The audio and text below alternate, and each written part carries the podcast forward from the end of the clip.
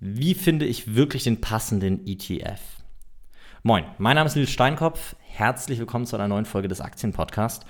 Und in dieser Folge möchte ich mit dir darüber sprechen, was eigentlich genau ein ETF ist, wo der Unterschied zum Index liegt und vor allem, worauf es wirklich ankommt, wenn ich einen ETF auswähle.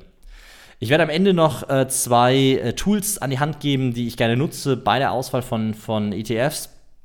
Ähm, und ja, ansonsten legen wir direkt los. Was genau ist eigentlich ein ETF? Wenn wir diesen Begriff ETF zerlegen, Exchange Traded Fund, dann haben wir im Prinzip zwei Bausteine, nämlich Exchange Traded, also börsengehandelt, und Fund, also Fonds. Und es gibt erstmal, wenn man halt an dem Punkt angekommen ist, gibt es ähm, eine, eine wichtige Überlegung. Es gibt nämlich verschiedene Arten von Fonds. Es gibt Fonds, die geschlossen sind, es gibt Fonds, die ähm, eben in einem Direktvertrieb gehandelt werden, die quasi nicht über die Börse gehandelt werden und es gibt börsengehandelte Fonds. Und dieser Begriff ETF bezeichnet erstmal alle Fonds, die exchange traded, also börsengehandelt sind. Jetzt ist an der Stelle wichtig zu verstehen, dass umgangssprachlich mit ETFs sehr, sehr häufig passiv gemanagte, börsengehandelte Fonds gemeint sind. Und ein passiv gemanagter, börsengehandelter Fonds ist im Prinzip ein Fonds, der einen Index repräsentiert und ähm, eben börsengehandelt wird. Das heißt, man kann ihn einfach über seinen Broker handeln und dieser Fonds repräsentiert einen Index. So, jetzt sind wir an dem Punkt, dass wir erstmal verstehen müssen, müssen was ist ein Index und was ist ein, was ist ein Fonds. Ein Index ist im Prinzip ein hypothetisches Konstrukt. Das heißt, ein Index ist so viel wie ähm, ja, die Frage, was wäre gewesen, wenn wir in folgenden Korb an Aktien oder anderen Wertpapieren investiert hätten. Das heißt, der DAX zum Beispiel ist ein hypothetisches Konstrukt, das uns besagt, was wäre gewesen, wenn wir ähm, in die größten 40 Unternehmen nach Streubesitzmarktkapitalisierung und ähm, Handelsvolumen ähm, in, äh, an der Frankfurter Börse investiert hätten. Wichtig zu verstehen ist, dass der DAX keinen ähm, oder der, der Index als solcher keinen Einfluss auf die realen Transaktionen, zumindest nicht direkt hat, weil dort werden keine realen Transaktionen gemacht. Ein Index hingegen hat einen realen Einfluss auf die Kurse, weil ähm, sorry, ein Fonds hingegen hat einen Einfluss auf die realen äh, Kurse, weil ein, bei einem Fonds reale Transaktionen durchgeführt werden. Das heißt, dieser Index ist im Prinzip ein hypothetisches Konstrukt. Und wenn wir das mal weiterspinnen und sagen, die Transaktionen werden unendlich groß, das heißt, wir sind jetzt Warren Buffett und handeln unsere Riesentransaktionen und fangen an, in einen Index, unser gesamtes Vermögen in sehr kurzer Zeit in einen Index zu investieren, ähm, dann können wir das nicht direkt in den Index investieren, weil der Index ein hypothetisches Konstrukt ist, sondern müssen das in einen Indexfonds investieren. Und durch unsere Transaktion verschieben wir den gesamten Markt. Weil durch unsere Transaktion, die wir in diesen ETF, also in diesen Indexfonds, ähm, jetzt in dem Fall, also den Index-ETF, investieren, ähm, gibt es reale Transaktionen. Und diese realen Transaktionen führen zu Kursveränderungen. Das heißt, die Trennung an der Stelle, ein Index, hypothetisches Konstrukt, hat keine Auswirkung, zumindest keine direkte Auswirkung auf die realen Kurse. Indirekt vielleicht schon, weil psychologisch jemand sich durch den Index dazu bewegt fühlt, ähm, äh, in einen Indexfonds zu investieren, aber direkt erstmal nicht. Und ein ETF, da finden hinter reale Transaktionen statt, die sehr wohl einen Einfluss auf die reale Wirtschaft haben, oder auf die realen Kurse auch an der Stelle. So, das haben wir erstmal getrennt. Das heißt, was ist ein ETF? Ein ETF ist ein börsengehandelter Fonds. Der muss erstmal nicht ein Indexfonds sein. In den Großteil und umgangssprachlich spricht man von Indexfonds auch oder von börsengehandelten Indexfonds. Also wenn man von ETFs spricht, dann meint man eigentlich damit Indexfonds. Es gibt ganz, ganz viele äh, Indizes, das heißt ähm, zum Beispiel den DAX in Deutschland, MDAX, SDAX, TechDAX, ähm, es gibt den MSCI World, den MSCI All Country World Index, es gibt ähm, verschiedene Anleihen-Indizes, ähm, äh, Total Bond Index, Aggregated Bond Index und so weiter und so fort. Es gibt branchenspezifische In Indizes, es gibt ähm, Immobilienfonds, ähm, äh, die tatsächlich börsengehandelt werden Es gibt ähm, also auch Indizes, die den Immobilienmarkt abbilden. Es gibt Indizes, die die verschiedenen Anleihenmärkte abbilden. Es gibt alles Mögliche an Indizes. Und ein Großteil dieser ETFs bilden einen Index ab. So, und da kommen wir auch schon an einen Punkt. Die Frage, die häufig gestellt ist, ja, wie finde ich den richtigen ETF?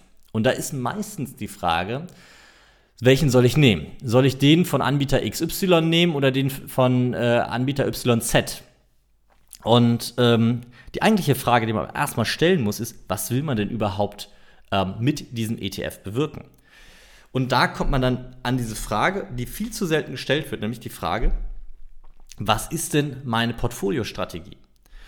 So, und die Frage muss zuerst geklärt werden. Wenn diese Frage heißt, ich will ein passives Investment in ähm, die Weltwirtschaft abbilden, dann lautet die Antwort eigentlich nicht direkt MSCI World, auch wenn der Name das suggeriert.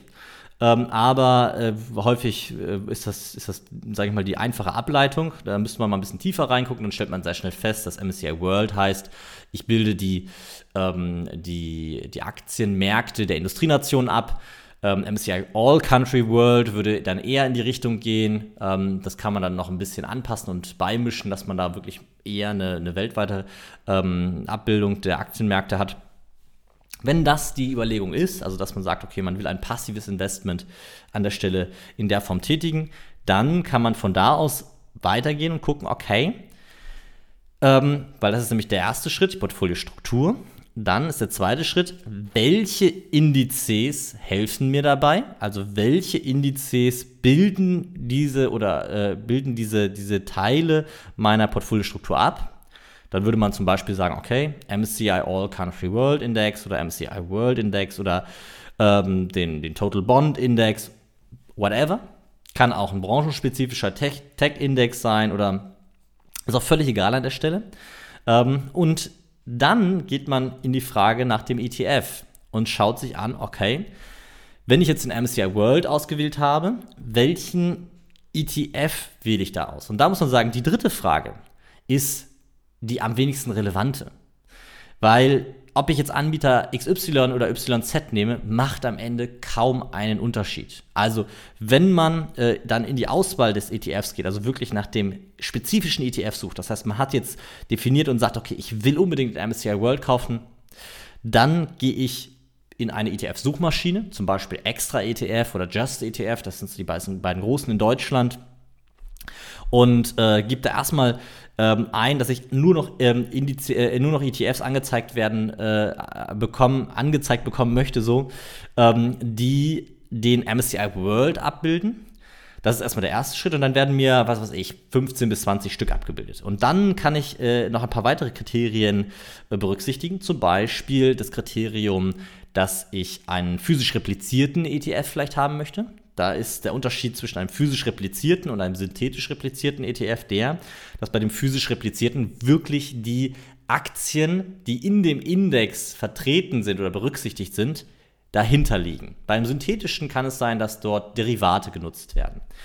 Ähm, Im Fall der Fälle, dass äh, einer der Anbieter pleite geht, ist ein physisch replizierter ähm, Index die bessere Wahl, weil alle Aktien, die dort liegen, die sind Sondervermögen und äh, die werden äh, nicht angefasst, auch wenn der Anbieter des Ganzen äh, vielleicht pleite geht.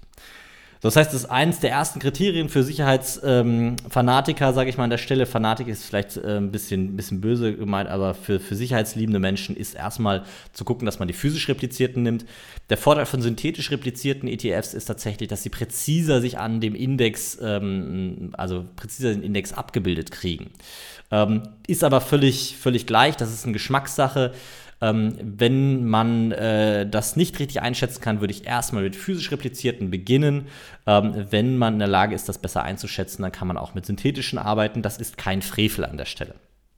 So, dann gibt es eine Frage, die man stellen muss, sind die Dinger thesaurierend oder ausschüttend? Auch das ist eine Frage, die kaum eine Relevanz hat. Es geht darum, ob Dividenden eben ausgeschüttet werden und ausgezahlt werden ein, zwei, dreimal im Jahr, viermal im Jahr auch. Es gibt auch ETFs, die monatlich ausschütten, aber ob das Ganze eben ausgeschüttet wird oder ob die Dividendenerträge reinvestiert werden. Also ähm, in diesem ETF dann genutzt werden, um neue Anteile zu kaufen.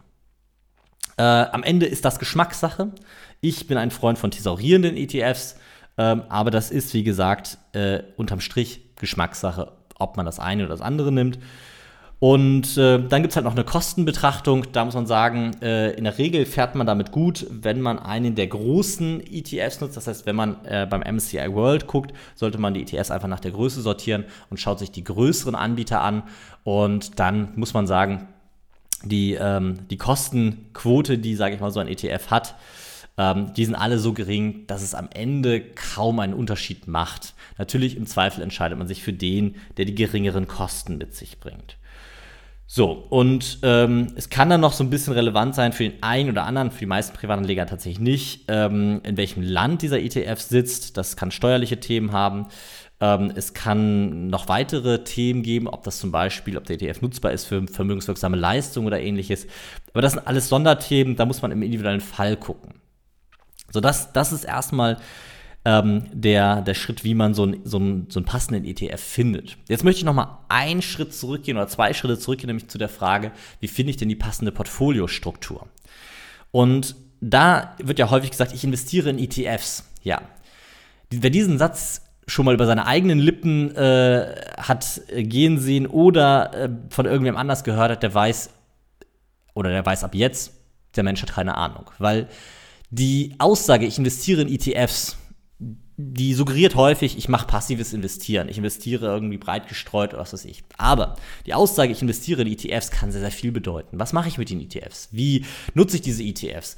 Äh, bin ich passiv und dauerhaft im, in, mit Buy-and-Hold-Ansätzen investiert oder investiere ich ähm, in diese ETFs ähm, mit einem strategischen Ansatz, wo ich phasenweise gewisse äh, ähm, Branchen halte, phasenweise vielleicht auch gewisse, äh, gewisse Märkte, also geografisch gesehen gewisse Märkte, ähm, wo ich phasenweise Anleihen nutze und so weiter und so fort.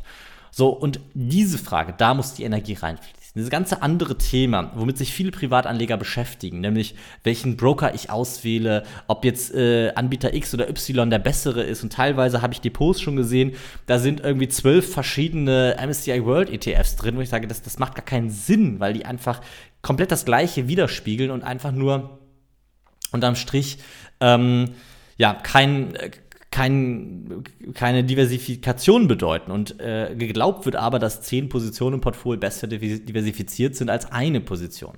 Das heißt, an der Stelle ähm, werden viel zu viele Fragen gestellt und vorne nach der richtigen Struktur, da wird aus meiner Sicht viel zu wenig Fragen oder werden viel zu wenig Fragen gestellt.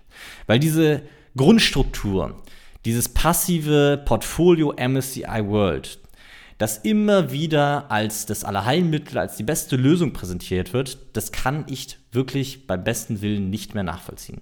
Es ist ein Portfolio, was 100% eine Assetklasse ähm, repräsentiert. Es ist ein Portfolio, was nur in genau einer Situation interessant ist, nämlich in der Situation, in der wir eine stabile Währung haben, in der wir stabile Zinsen bzw. fallende Zinsen haben. Also stabile Währung heißt, Inflation ist moderat, nicht zu hoch, stabile Zinsen heißt, die Zinsen sind auf einem Niveau oder fallen und in dem die Wirtschaft wächst und im Idealfall die Wechselkurse keine zu großen Auswirkungen haben dann sind Aktien, also ein Portfolio aus 100% Aktien, eine gute Idee. Aber es gibt eben zu viele Marktsituationen, in denen dieses Portfolio nicht gut aufgestellt ist. Und selbst wenn ich sage, ich will ein passives Investment haben, ein Investment, bei dem ich nicht regelmäßig anpassen muss, dann gibt es clevere Portfolios. Dann gibt es Portfolios, die man zum Beispiel aus einem Viertel Aktien, Viertel Anleihen, Viertel Immobilienfonds und einem Viertel Rohstoffe aufbaut, die historisch gesehen äh, ungefähr die gleiche Rendite erzielt haben wie ein, ein breit gestreutes Aktienportfolio, aber bei viel, viel, viel geringerem Risiko, bei viel geringerer Volatilität, bei viel geringeren Drawdowns.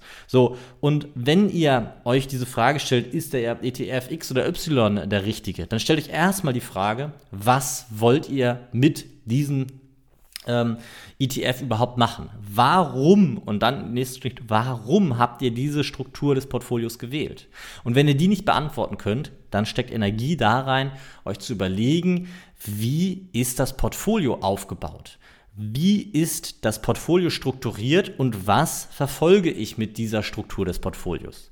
Weil ich habe Portfolios gesehen, die hochriskant aufgestellt waren und dann erzählt mir der äh, Portfolioinhaber, dass er damit möglichst geringe Risiken haben, haben will. Und andere Portfolios, die so breit und, und, und niedrig volatil aufgestellt waren.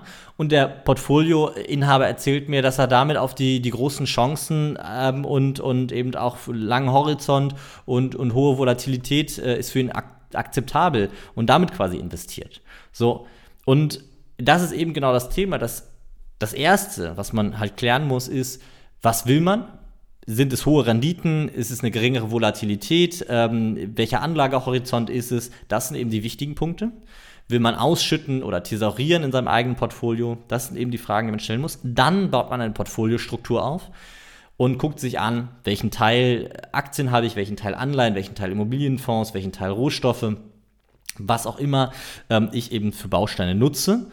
Man kann sich da noch die Frage stellen, bin ich ein aktiver Investor oder bin ich ein ähm, weniger aktiver Investor an der Stelle? So, und wenn ich diese Frage stelle, dann gucke ich mir an, wie ich mein Portfolio aufgestellt kriege und dann suche ich nach den passenden Indizes und dann suche ich nach den passenden ETFs. Ne? Und das ist eigentlich das Wichtigste, was man an der Stelle verstehen muss. Gut, ähm, das soll es zum Thema ETFs gewesen sein an der Stelle. Wenn Fragen sind, gerne melden.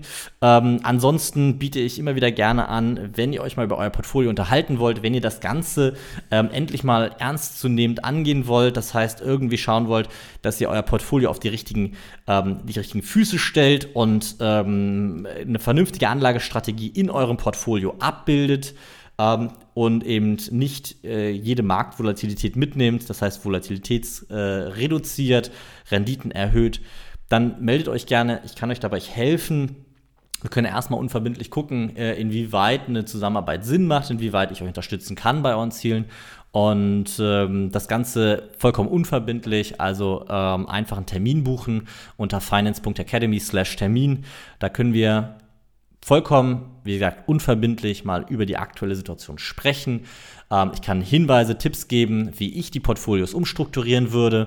Ähm, und wir können eben schauen, ob es vielleicht Sinn macht, dass ich langfristig unterstütze, dass ich, dass wir in eine Zusammenarbeit gehen und dass ich dir zeige, wie du dein Portfolio wirklich ordentlich aufbauen kannst. Ne? Ansonsten vielen Dank fürs Zuhören. Wir hören uns in der nächsten Folge. Bis dahin, ciao.